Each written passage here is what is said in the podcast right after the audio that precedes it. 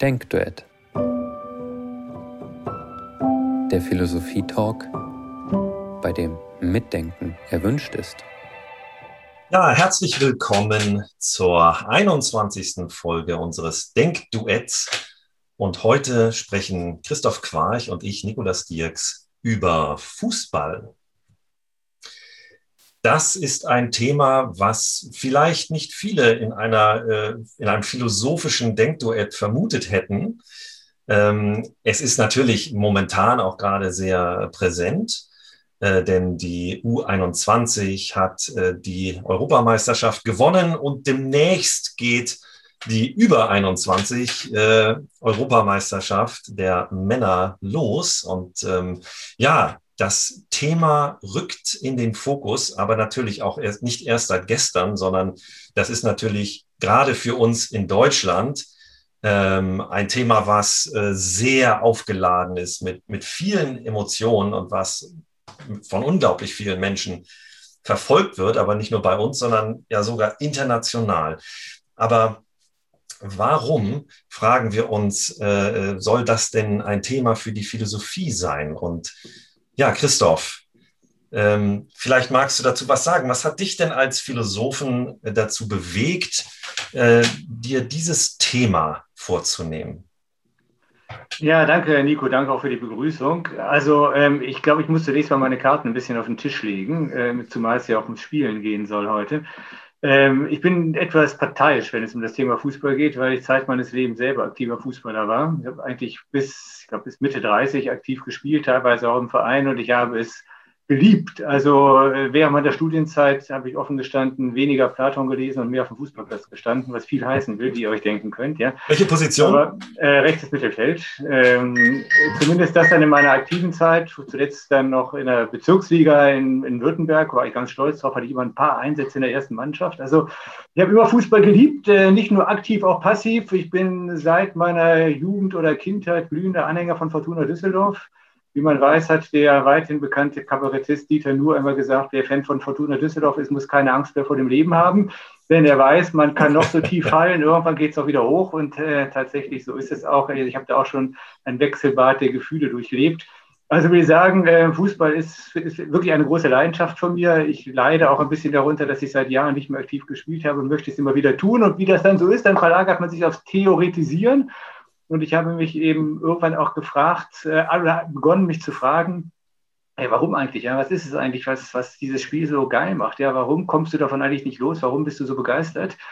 Und ja, so habe ich dann eben auch angefangen, mich mal philosophisch ein bisschen mehr damit zu beschäftigen. Ja, das, äh, wie geht man denn als Philosoph erstmal an dieses Thema ran? Die meisten können natürlich äh, mit dem Fußballspiel was anfangen, haben es selbst vielleicht, äh, auch wenn man nicht selber spielt, äh, zumindest äh, gesehen, entweder äh, in der Nachbarschaft auf dem Bolzplatz oder ähm, ja im Fernsehen natürlich. Und wir alle haben natürlich die, diese, ähm, diese riesigen Ereignisse vor Augen, wenn die Fußball-Weltmeisterschaft stattfindet. Wir erinnern uns noch, wie wir sie zuletzt äh, in Deutschland hatten. Ich glaube, es war 2006, ne, das berühmte Sommermärchen, was tatsächlich irgendwo das Land ein Stück weit ähm, verzaubert hat. Ähm, ne, man hat also so viele deutsche Fahnen, glaube ich, wie wahrscheinlich nach dem Zweiten Weltkrieg nie wieder gesehen. Also es, es waren wirklich auch Themen, die dort ähm, zusammengekommen sind, die weit über Fußball hinausgehen. Und gleichzeitig ist es doch so eine Fokussierung auf diese Spiele, ne? wenn man sich die Endspielsituation vorstellt und wirklich weltweit Menschen an den Bildschirmen hängen und gebannt auf dieses eine runde Ding schauen und die Faszination und die Emotionen kaum im Zaum halten können. Ne? Was meinst du, was, was ist es, was Fußball eigentlich so faszinierend macht?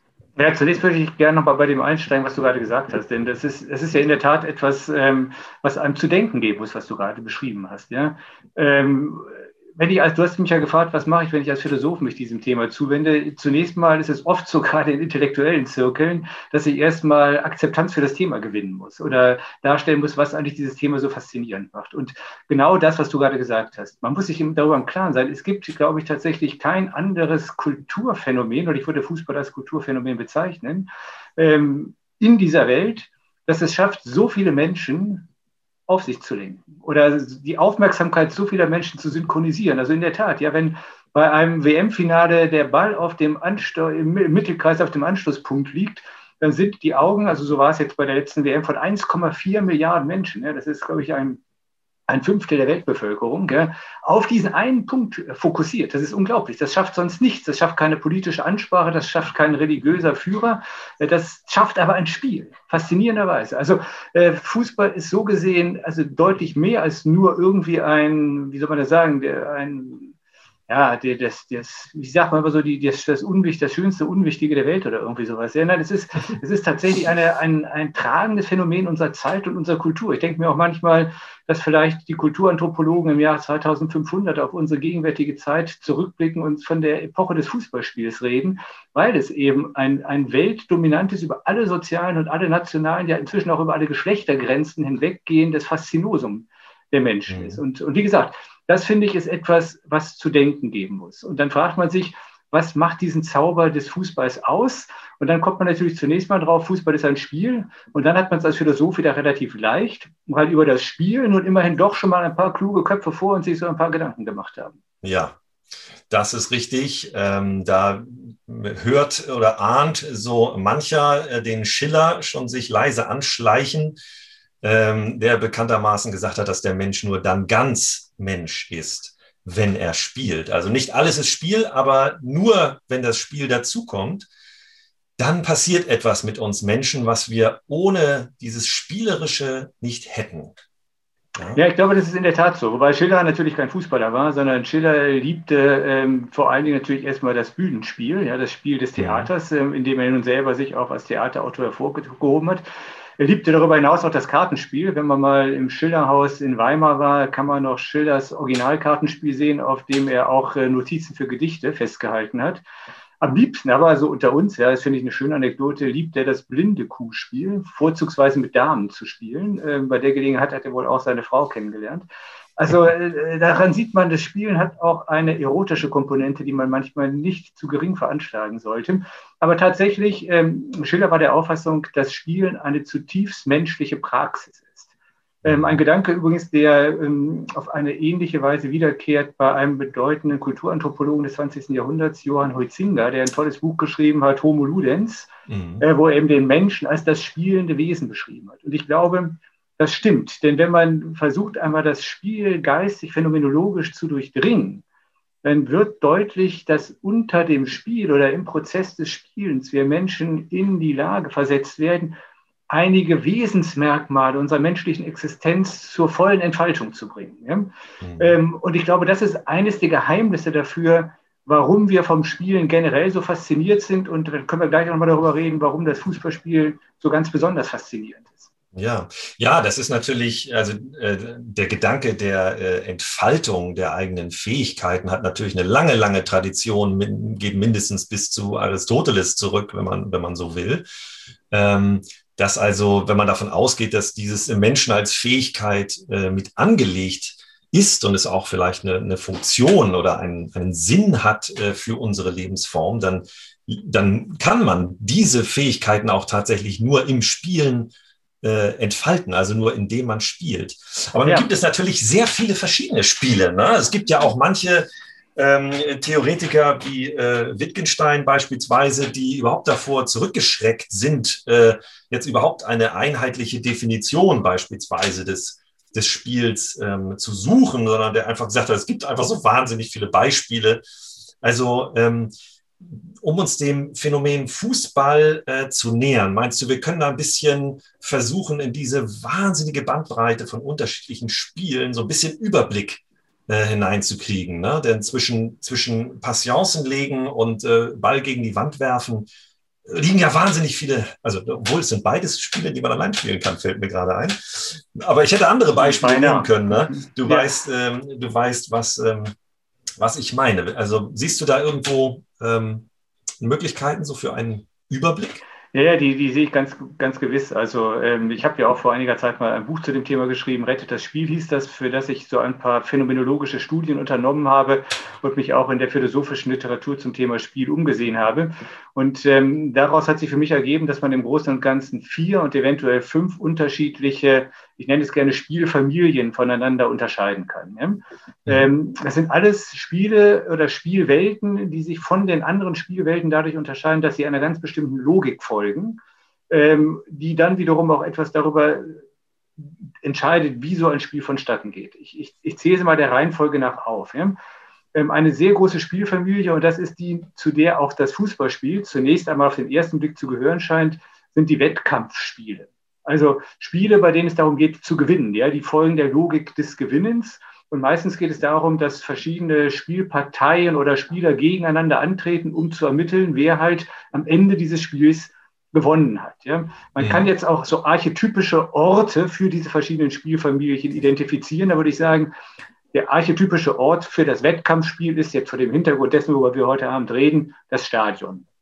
Aber nicht alle Spiele sind Wettkampfspiele. Es gibt auch ganz andere Spiele. Denken wir nur an die große Familie der Schauspiele der Spiele, die auf der Bühne, im Theater oder im Opernhaus stattfinden. Sehr alte Spiele, ähm, die schon in der griechischen Antike eine große Rolle spielten. Bei diesen Spielen geht es nicht darum, dass am Ende des Tages einer gewonnen hat. Ja, wer sozusagen, ja, heute hat der Schauspieler X gewonnen und der Schauspieler Y verloren. Nein, hier geht es darum, dass durch das Spiel etwas gezeigt wird, etwas zur Darstellung kommt, etwas aufgeführt wird, was sich außerhalb der Spielwelt, also in dem Fall außerhalb der Bühne des Theaters oder äh, welchen Ort wir auch immer denken wollen, auch des Konzertsaals, so gar nicht zeigen könnte. Ja? Haben wir also eine andere Logik als bei der Logik der Wettspiele.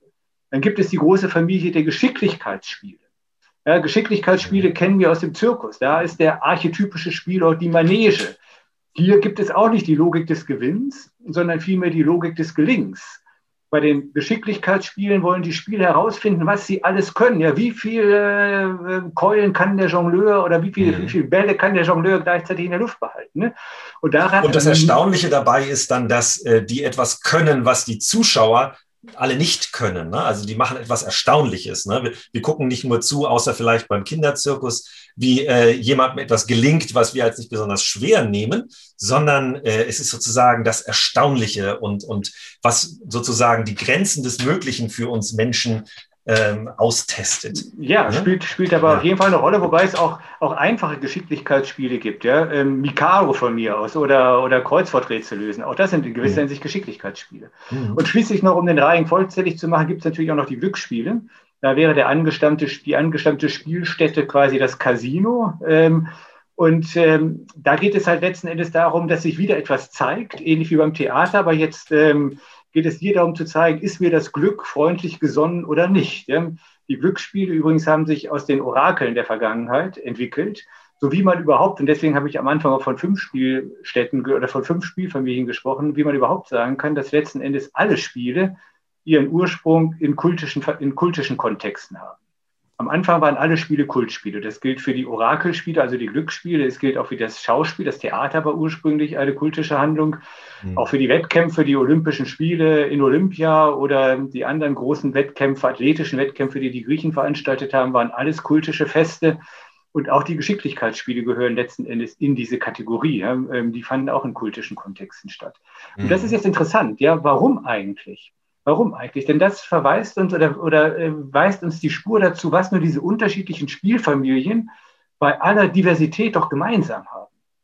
Ja, sie gibt alle da, nämlich. Würdest du sagen, es gibt einige Dinge, die tatsächlich sich quer durchziehen? Ja, absolut. Auf die will ich jetzt mhm. gerade zu sprechen kommen. Was all diesen Spielen gemeinsam ist, das sind verschiedene Punkte. Ja, aber ist zunächst einmal, dass diese Spiele, wenn man so will, einen Raum öffnen oder eine bestimmte, ein bestimmtes Zeitfenster aufmachen, in dem etwas geschehen kann, was in der normalen, uns vertrauten Welt, wo wir unseren Routinen und Gewohnheiten nachgehen, so nicht existiert. Deswegen ist es auch so wichtig, dass diese Spiele alle einen klar definierten Ort haben.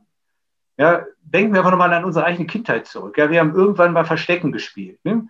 Da war immer das Erste, was wir gesagt haben, also bis zur Straße und so lange, bis die Sonne untergeht. Ne? Man definiert einen Spielort und eine Spielzeit. Und dann hat man auch ein Regelwerk, mhm. ähm, an das man sich hält, ähm, damit das Spiel gelingen kann. Dieses. Regelwerk wiederum steht im Dienste der Logik des Spiels. Also bei einem Gewinnspiel ist es äh, ein Regelwerk, was letzten Endes dazu dient, das Spiel so zu organisieren, dass am Ende ein Gewinner ermittelt werden kann. Ne? Mhm. Ähm, also wir haben dieses, dieses, dieses Element, Spiele sind, wenn man so will, ähm, ja, diesen Anderswelten inmitten der uns geläufigen Welt. Und ja. das wiederum ist nun ganz wichtig, weil sich in allen Spielen, von denen ich gerade gesprochen habe, jeweils etwas zeigen soll. Und zwar mhm. etwas zeigen soll, von dem man vorher nicht weiß, was es sein wird. Du weißt beim Fußballspiel nicht, wer gewinnt. Haben wir heute Morgen schon drüber gesprochen. Selbst wenn Bayern gegen Kiel spielt, kann es passieren, dass Holstein Kiel gewinnt. Geschehen im Viertelfinale, glaube ich, des DFB-Pokals. Ja. Ähm, beim Geschicklichkeitsspiel, wenn wir im Zirkus sitzen, ja, das ist ja deswegen so spannend, wir wissen nicht, wird es der Jongleur schaffen, wenn er jetzt noch eine brennende Fackel dazu nimmt. Wir mhm. wissen auch nicht beim Glücksspiel, beim Roulette, ja, schwarz oder rot oder vielleicht null, wissen wir auch nicht. Und ähm, auch beim, beim Schauspiel wissen wir nicht, wie nun Hamlet heute Abend agieren würde, ja, selbst über den Stoff kennen. Es ist immer etwas Neues, immer etwas anderes. Und immer zeigt sich unter dem Spiel etwas, was sich in unserer normalen alltäglichen Welt so nicht zeigen könnte. Und ich glaube, das macht ein Faszinosum des Spiels aus. Die Spiele sind spannend. Ja? Die sind spannend und weil sie spannend sind, ähm, sind sie unberechenbar. Und gerade diese mhm. Unberechenbarkeit ist etwas, was uns ja nun in unserer heutigen Welt ansonsten weitgehend abhanden gekommen ist. In einer Welt, die zunehmend von Algorithmen beherrscht wird, ist die Erfahrung dieser Spannung der Unberechenbarkeit etwas, was uns Menschen in unserer Lebendigkeit irgendwie antriggert. Ja? Ja, was ja. uns das Gefühl gesteigerter Lebendigkeit gibt. Mhm. Ja, das finde ich einen sehr, sehr guten Punkt. Also ähm, heutzutage sind ja auch die ähm, die äh, Spiele selbst, also wenn wir beim Fußball sind zum Beispiel, ähm, es sind ja unheimlich viele Sensoren auf, dem, auf das Spielfeld gerichtet und teilweise an den Körpern der Spieler, Spielerinnen angebracht, um wirklich Laufwege, Geschwindigkeiten, zurückgelegte Distanz und alles Mögliche äh, im Nachhinein reproduzierbar, analysierbar und so weiter zu machen. Und trotzdem ist das, was man dort abbildet, immer nur ein sozusagen ein totes Gerüst eigentlich dessen, was auf dem Spielfeld passiert ist. Ne? Man kann sich sozusagen hinein vertiefen und sagen, ja, ihr, ihr müsstet jetzt in dieser oder jener äh, Kennzahl, die in irgendeiner Weise mit dem Spielerfolg ähm, äh, verbunden ist, da müsstet ihr besser werden, aber es bringt nichts. Ne? Ganz berühmt ja der Ballbesitz. Ne? Also von, wenn du guckst, welche Mannschaft hatte wie lange Ballbesitz, rein von der Zeit her kannst du nicht darauf schließen, wer zum Beispiel besser gespielt hat oder gewonnen hat. Ja, absolut nicht. So, da, da fehlt was, ne? da, da muss irgendwie mehr kommen. Und trotzdem ähm, finde ich es bei Spielen auch so, also gerade wenn wir auch beim Fußball reden, weil es da häufig ähm, so passiert, dass man mit Leuten zu tun äh, hat, die diese Faszination überhaupt nicht äh, spüren. Ja, also obwohl sie Raum und Zeit des Spieles verstehen und obwohl sie vielleicht auch in Grundzügen zumindest die Regeln kennen und trotzdem springt da ein Funke nicht über. Es fehlt irgendwie der Witz des Spiels oder der Geist des Spiels. Also irgendetwas passiert nicht. Sie steigen nicht in das Spiel ein vielleicht. Vielleicht sie kommen selbst nicht da sozusagen äh, virtuell äh, mitzuspielen und finden das Ganze sinnlos. Ja, da rennen dann äh, 22 Leute einem Fußball hinterher und alle drumherum schreien und ne, das wird so ein bisschen als ja. ähm, sinnloses Tun hingestellt. Klar, Natürlich, du kannst es natürlich aber genauso gut als sinnloses Tun äh, hinstellen, äh, darstellen, wenn du halt irgendwie eine Opernaufführung verfolgst und siehst, da, da steht ein Chor und singt irgendwie ein Lied und davor äh, werden irgendwelche dramatisch schwülstigen Szenen gespielt. Ja, was soll das Ganze? Also was ich damit sagen will, ist, ja. du kannst dich natürlich jeder Form von Spiel verwehren und ähm, es wird uns sogar als modernen Menschen relativ leicht gemacht, das zu tun, weil eben Spiele letzten Endes sich der in unserer Welt dominanten Logik des Ökonomischen komplett entziehen. Ja, ähm, ein Spiel ist mhm. eben etwas, was sich selbst genügt und nicht etwas, bei dem ein bestimmter Output erwirtschaftet werden soll. Ja, Spiele ähm, sind eben so gesehen nicht zweckmäßig. Sie dienen keinem Ökonom sie erfüllen keinen ökonomischen Nutzen, auch wenn man sie natürlich vermarkten kann. Aber äh, wenn man sie vermarktet, hat das nichts mit dem Spielgeschehen selber zu tun. Die Spieler selber spielen schlicht und ergreifend um des Spielens willen. Und genau mhm. darin liegt ihre eigentümliche Freiheit. Und ähm, das Gleiche gilt im Prinzip auch für die Zuschauer. Äh, wenn wir uns äh, nochmal auch klar machen, was es eigentlich mit den Zuschauern auf sich hat, auf die du ja gerade angesprochen hast. Der Zuschauer bei einem Spiel sind immer Mitspieler. Wenn sie keine Mitspieler sind, dann haben sie irgendetwas nicht verstanden oder haben sie etwas falsch gemacht. Und die Leute, von denen du gesprochen hast, ja, das sind im Prinzip diejenigen, ähm, die irgendwie ja, das Ganze von außen betrachten, so mit einer selbst, mit einer, mit einer inneren Distanznahme, aber sie lassen sich eigentlich nicht auf das Spielgeschehen ein. Mhm. Wenn du aber in einem Fußballstadion bist, ja, ich weiß nicht, äh, diese Erfahrung muss man einfach mal gemacht haben, wenn man Teil dieses Energiefeldes ist, was sich da um das Spielgeschehen bildet, ähm, dann hat man es da mit 50.000 Mitspielern zu tun. Ja. Ich habe mich selber schon dabei beobachtet, dass wenn die Ecke in den Strafraum reinkommt ja, und, der, und, und, der Spieler meiner Mannschaft zum Kopfball aufsteigen müsste, dass ich auch diesen hier mache. Ja. Weil man einfach so davon gefangen ist. Deswegen ziehen sich hier die, die Fans auf den Rängen auch die Spielkleidung ihrer Spieler an um damit zu suggerieren, sie sind eigentlich Teil des Spiels. Und das ist auch bei anderen Spielen so. Ich habe hier oben bei uns auf dem Aschenberg, ja, sozialer Brennpunkt, da wohnen ganz viele Russen. Äh, da gibt es so öffentliche Schach, Schachbretter, ja. Wenn da, wenn da mhm. zwei, zwei alte Herren zusammen Schach spielen, da ist immer eine Menschentraube drumherum, ja. Und wenn du dir das anschaust, siehst du, jeder von denen spielt mit, ja. Da, jeder überlegt, was ist jetzt der nächste Zug. Und so, so ist es bei, bei allen guten Spielen, ja. Die Zuschauer sind im Prinzip Teil des Spielgeschehens. Das mhm. Spielgeschehen reicht in den Zuschauerraum und die Grenze des Spiels ist eigentlich erst jenseits des Stadions, jenseits des Theaters oder jenseits des Spielcasinos. Mhm ganz interessant, weil ich gerade bei dem Thema war. Das erklärt auch, warum Menschen, die in eine Spielwelt eintreten, traditionellerweise dafür eine, eine spezifische Spielkleidung anlegen. Für die Fußballfans sprachen wir schon. Auch im Spielcasino war es bis vor nicht langer Zeit, bevor das Ganze trivialisiert und ökonomisiert wurde, wo also die Alltagslogik auch in die Spielcasinos Einzug gehalten hat, selbstverständlich, dass du im Smoking und Angelika im Abendkleid dahin gehen musst. Ja, und in die Oper nicht viel anders. Ne? Also was ich damit sagen will, ähm, es gibt eigentlich untergründig auch ein kulturell bewahrtes Bewusstsein dafür, dass die Spielwelt eine andere Welt ist als die Welt, in, die wir gemeinhin, in der wir gemeinhin zu Hause sind. Und es mhm. ist eben eine Welt, die frei ist. Sie ist frei, sie ist unberechenbar und gerade darin setzt sie diese Lebendigkeitspotenziale frei. Und nochmal noch mal zum Fußball. Ja? Ähm, weil du gerade gefragt hast, wie kann ich denn jemanden davon dazu bringen, oder du hast es so angedeutet, das Fußballspiel faszinierend zu finden. Natürlich, man muss mhm. sich darauf einlassen. Aber wenn man das einmal getan hat, ja, dann sieht man einfach, dass, dass, dass das Fußballspiel, glaube ich, gerade deswegen eben ein weltumspannendes, globales Phänomen ist, was die Menschen in allen Kontinenten und in allen sozialen Schichten erreicht, weil es auf geniale Weise diese Spielfamilie miteinander verbindet. Ne?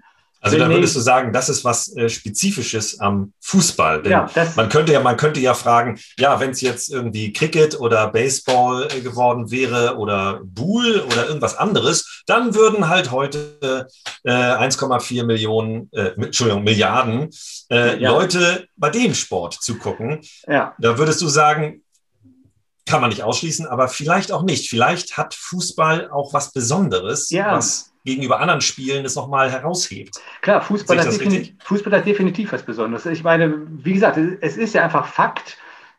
Es gucken eben nicht 1,4 Milliarden beim Ende der Darts-Weltmeisterschaft oder beim Hallenjojo zu, ja, obwohl das sicherlich auch für die Spieler schöne Spiele sind. Aber die Faszination des Fußballs ist, liegt, glaube ich, daran, dass Fußball einfach das perfekte Spiel ist, wenn ich es mal so sagen darf. Es ist, glaube ich, wirklich das perfekte Spiel, weil es alle Aspekte, die ein Spiel faszinierend machen, in sich zusammenfasst. Da haben wir die Spielfamilien. Ja? Es hat viel mit Glück zu tun. Ja? Teilweise, manche Spiele werden nur durch ein, ein, ein reines Glücksmoment entschieden, vor allen Dingen, wenn es ums Elfmeterschießen geht. Das ist pure Lotterie. Dann mhm. hat es viel mit Schauspiel zu tun, vor allen Dingen, wenn Neymar auf dem Platz steht ja? oder, oder Ronaldo. Ja? Dann kriegst du eine bemerkenswerte Schauspielperformance. Ja, seine Aufstellung beim Freistoß ne, ist legendär. Ja, wenn Ronaldo die, die kurzen Hosenbeine hochkrempelt. Ja, unvergesslich. ja. ja es hat viel mit Geschicklichkeit zu tun. Ja, das ist natürlich das, was die Ballzauberer aus Brasilien so großartig macht. Die können mit diesem Spielgerät einfach Dinge anstellen, die hat noch keiner vorher gesehen. Oder wenn man mal Maradona gesehen hat, es gibt dieses berühmte Video von seinem Offline-Training, was der mit dem Ball machen konnte. Das, da, da, da, das kann mhm. überhaupt nicht sein. Das ist, das ist übermenschlich. Ja? Mhm. Dann natürlich ähm, das Moment des Gewinns, klar, aber das ist, das ist auch nicht das Entscheidende. Ja? Aber all diese Elemente verbinden sich im Fußballspiel. Und dann kommen noch diese anderen Qualitäten, die Spiele auszeichnen dazu. Eben die Spannung. Man weiß nicht, wie es ausgeht. Man weiß nicht, was sich zeigen wird. Ja? Wird Ronaldo das Tor schießen oder wird er es nicht schießen? Das Gemeinschaftserlebnis, haben wir noch nicht drüber gesprochen, ist aber ganz wichtig. Spiele verbinden die Menschen. Ja? Spiele haben immer etwas Kommunikatives. Man spielt mit anderen zusammen. Spiele sind ein soziales Ereignis. Und dann eben auch dieses, dieses eigentümliche, diese eigentümliche Erfahrung von Freiheit, dass man im Spiel und auch als Zuschauer einem Geschehen beiwohnt, das seinen Sinn ausschließlich in sich selber trägt. Ja? Man spielt mhm. um des Spielens willen. Das ist auch ganz wichtig, äh, um hier das Missverständnis zu vermeiden, was oft kommt, wenn man hört, ja, die Fußballprofis, die spielen ja doch nur um der Kohle willen. Nein, stimmt nicht. Ja? Das ist nicht wahr. Also ich selber, wie gesagt, habe lange aktiv gespielt, leider nicht als Profi, aber immerhin doch ähm, in verschiedenen Ligen. Ja, du spielst einzig und allein um des Spielens willen. Wenn du nicht gewonnen hast, aber gut gespielt hast, das Gefühl hast, du hast mit deiner Mannschaft ein gutes Spiel gehabt, aber der Gegner war halt noch ein bisschen besser. Du bist zufrieden mit dir. Es war ein geiles Spiel und du gehst wieder hin. Mhm. Ja, ich habe eine Saison gehabt, werde ich nie vergessen. Ähm, da haben wir von 34 Saisonspielen 32 verloren. Ne? Ähm, und ich sehe mich dann auch irgendwie im Winter, der Platz war vereist, es hagelte mal wieder. Ja, stehst du dann morgens um Son Sonntagmorgens um, um, um 8 auf, um dir die nächste Klatsche abzuholen. Da denkst du dir auch manchmal, sag, bist du eigentlich bescheuert? Wieso tust du dir das an? Aber die Antwort war völlig klar. Weil ich, weil ich spielen wollte. Ja, weil das Spiel so geil ist. Und, und ich glaube, mhm. das ist es eben, was beim Fußball mit einer, mit einer, mit einer besonderen Intensität erfahrbar ist, eben weil das Spiel so viel von dem verbindet, was ein Spiel zu einem guten Spiel macht. Mhm. Ähm, zum Beispiel haben wir ja im Moment auch einen riesigen Boom im Spielbereich, den ganzen E-Sports-Bereich, also der Teil vom Gaming, wo äh, online Multiplayer mäßig gespielt wird. Da gibt es ja auch natürlich Fußball, FIFA und so weiter. Ähm, ich habe so das Gefühl, du würdest sagen, ja, das ist eine, eine Anleihe beim eigentlichen Fußballspiel, eine Imitation, eine Simulation, aber es ist doch letztlich nicht das Fußballspiel. Auch wenn es da Endspiele gibt inzwischen mit Preisgeld und äh, tolle Spieler, es ist doch irgendwie nicht das Gleiche. Sehe ich das ja, richtig? Es ist natürlich nicht das Gleiche, weil es letzten Endes gegenüber dem Fußballspiel, also dem, dem draußen auf dem Bolzplatz, ja, ähm, gegen diesem Spiel gegenüber unterkomplex bleibt. Ne? Weil der Punkt ist natürlich, wenn du, wenn du selber Fußball spielst, bist du quasi als Mensch in allen Belangen deines Menschseins gefordert. Auch hier haben wir wieder diesen ganzheitlichen Aspekt. Ne? Äh, du bist motorisch gefordert, du bist emotional gefordert, du bist auch kognitiv gefordert. Ist ja nicht so, dass Fußball bloß was für blöd ist, aber es können auch Blöde gut spielen. Ja? Aber ähm, es erfordert auch ein gewisses strategisches Denken und es erfordert ähm, eine gewisse Intelligenz, Räume zu erkennen und dergleichen. Also es, es verlangt wirklich einem vieles ab, ja? sehr viele unterschiedliche kognitive und emotionale und auch motorische Leistungen. Und ich glaube, das ist wieder das, was das Fußballspiel so faszinierend macht und so interessant macht. Das ist deswegen, weil es den ganzen Menschen anspricht, den ganzen Menschen fordert eben letzten Endes auch alle Menschen unterschiedlichster sozialer Schichten und unterschiedlichster Bildungsschichten erreicht, weil sie alle irgendetwas in diesem Spiel finden können, mit dem sie sich identifizieren können und mit dem sie in Resonanz gehen können. Ne? Mhm. Ähm, und das ist eben bei den, bei den Online-Spielen nicht. Ja? Da, da bist du im Prinzip ja so eine merkwürdige Mischung aus Zuschauer und Akteur. Ähm, aber du hast halt nicht dieses, dieses Eingebundensein ins Spielgeschehen, indem man sich selber, voll, gut, das kannst du da auch, du kannst dich auch darin vollständig vergessen, aber ähm, du hast natürlich nach dem Online-Spiel nicht die Erfahrung, völlig kaputt äh, in, der, in, die, in der Eistonne zu hängen, ja, wie es halt dir als, als, äh, als aktiver Spieler passiert. Und mhm. ähm, ja, von daher denke ich, beides, es, es macht schon nochmal einen Unterschied. Mhm. Und so gesehen ist das ist so, so ein Online-FIFA-Turnier ähm, doch eher ein, ein, ein, ein, ein Schatten, ja? vielleicht ein mhm. Schatten dessen, was das, was das eigentliche und wirkliche Spiel ausmacht. Mhm. Du hast ja vorhin auch davon gesprochen, äh, dass du äh, Fußball als ein Kulturgut auch sehen äh, würdest. Also Adorno würde sich natürlich im Grabe umdrehen, wenn er, wenn er das hören würde, aber äh, vielleicht zu Unrecht. Ne?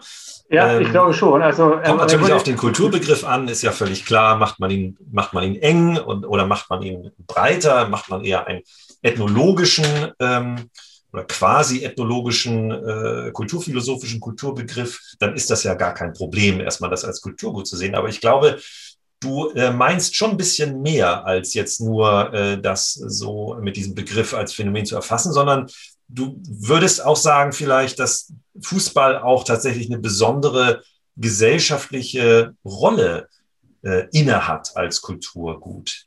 Absolut, ja, genau so ist es. Also, Kannst du da ein bisschen äh, was zu sagen? Zunächst mal, ähm, um nochmal auf Zinger zu sprechen zu kommen, der hat ja in seinem Homo Ludens den Standpunkt vertreten, dass letzten Endes alles, was wir heute Kultur nennen, ähm, auf dem Spiel aufbaut. Ähm, alle, alle Kultur ist letzten Endes spielerisch. Und ich finde, das ist eine, ist eine starke These. Ne? Ähm, und vor dem Hintergrund äh, würde man natürlich auch sagen, dass auch Sport oder, oder Sportwettkämpfe Kulturphänomene sind oder in die, in die große Familie der Kulturerzeugnisse der Menschheit gehört. Und ich glaube, das ist, das ist tatsächlich so, ja, weil eben, ähm, und das ist der, der springende Punkt, ähm, die Spielwelt allem voran dazu dient, dass der Mensch sich in ihr auf eine Weise bekunden, mitteilen und darstellen kann, die ihm eben in anderen, sagen wir mal, in anderen, unter anderen Logiken unseres gesellschaftlichen Lebens verwehrt ist. Und hier äh, sehe ich die, die wirklich bedeutende Rolle, die dem Fußball in unserer modernen Welt zukommt. Denn die moderne Welt, in der wir leben, ist eine, die voll und ganz durch die Logik der Ökonomie kolonialisiert worden ist.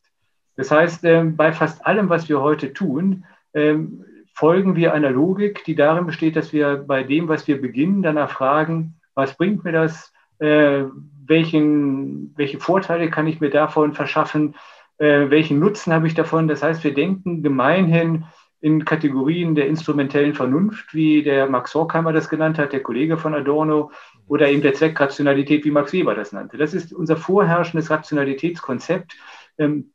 Ähm, das im Prinzip seit den letzten 50 Jahren fast alle Bereiche der menschlichen Lebenswirklichkeit kolonialisiert hat und das auch nach der Welt der Spiele ausgreift. Ja? Das ist ja auch das Verblüffende. Der Fußball wird ja kommerzialisiert, was das Zeug hält, ringsherum. Mhm. Rings um das Stadion hat sich ein, ein, ein, eine milliardenschwere Wirtschaft etabliert. Aber das, das, das Wunder ist, und das zeigt wieder, was für ein geiles Spiel Fußball ist. Ja? Das Wunder ist, dass das Spiel davon weitgehend äh, unbeeindruckt geblieben ist, weil das Spiel fasziniert immer noch, selbst wenn du weißt, dass die, dass die Spieler Millionen verdienen und die Bosse der FIFA alle Dreck am Stecken haben. Nicht? Aber es führt mich ab vom Thema. Was ich eigentlich sagen wollte, ist, ähm, das Fußballspiel hat für unsere ökonomisierte Gesellschaft, glaube ich, deswegen so eine, eine unglaublich wichtige Bedeutung, weil es einer der ganz wenigen Orte ist, in denen eine andere Logik gilt.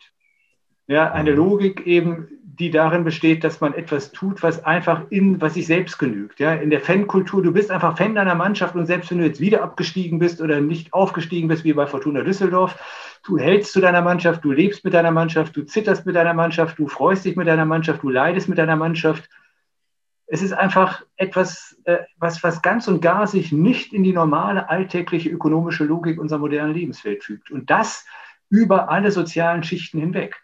Denn im Stadion, ähm, es hat sich leider Gottes inzwischen auch ein bisschen verändert, aber im Prinzip ist es immer noch so, im Stadion ähm, sind alle, alle sozialen Schichten durcheinander gemischt. Das hast du sonst auch nicht mehr irgendwo anders. Das hast mhm. du auch im, mhm. im, Theater und in der Oper kaum mehr. Vielleicht noch ja, beim Rockkonzert. Ja, beim, beim Karneval vielleicht noch. Das wäre Oder so beim Karneval, ganz anderes ja. Thema. Auch so ein dionysisches Szenario, nicht? Ja. Aber, aber weißt du, ich glaube auch jetzt, deswegen, deswegen ärgern mich auch solche Diskurse, wenn jetzt in der Covid, in der Corona-Zeit dann irgendwelche ähm, ignorant, arroganten Intellektuellen kommen und sagen, ach ja, Fußballstadion öffnen, das ist das Letzte, was wir da machen müssen. Ja? Alles andere ist viel wichtiger. Nein, ganz und gar nicht. Es gibt fast nichts Wichtigeres, als diese Orte wieder aufzumachen, weil sie für die, ich sage es mal, für die Sozialhygiene einer durchökonomisierten Gesellschaft wirkliche Ressorts und Refugien unverdorbener Lebendigkeit sind.